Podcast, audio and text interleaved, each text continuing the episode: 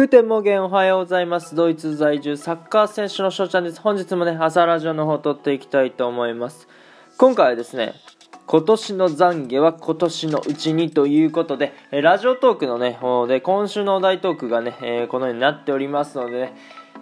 今年の翔ちゃんの懺悔を告白して、え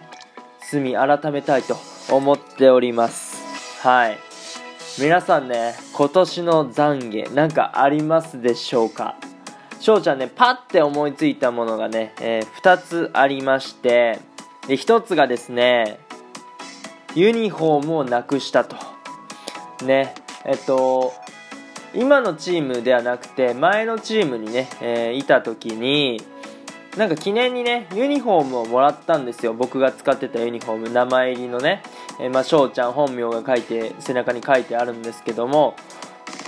それをですね、なくしちゃったんですよね。もうね、あの前のチームのやつやから、ね、いらないとかじゃなくて、やっぱり記念で欲しかったし、飾りたかったし、結構かっこいいユニフォームやったんですよ。なんだけど、なくしちゃって、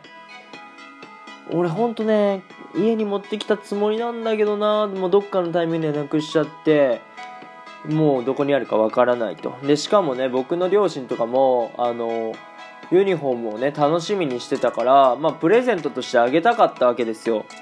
なのに、まあ、なくしちゃってプレゼントとして送れないからこれはね本当に懺悔というか申し訳ないっていう形ですね。はい。で2つ目がですねまあ、今のチームのチームメイトからご飯の誘いを受けたんですよね。でご飯を誘いを受けたんですけどなんかタイミング的にちょっと合わなくて僕がですねあのデュッセルドルフっていう街で日本人の友達と会うっていうね、えー、嘘をついてしまい、あのその誘いを断ったっていうことでやっぱり嘘をねついてまで断っちゃいけないなと思いまして、まあこれもね、今年の懺悔ということで、罪、ね、えー、改めたいなと思います。あのー、申し訳ありません、僕のチームメイト、本当に。ね。あの、めんどくさいと思っちゃったんでしょうね。ね、しかも日本人の友達を嘘の材料に使っちゃってさ、やっぱり嘘は良くないですから、しっかりね、行きたくない時は、ちょっと行けないと、しっかり言うことはね、えー、大事なのかなと思います。はい。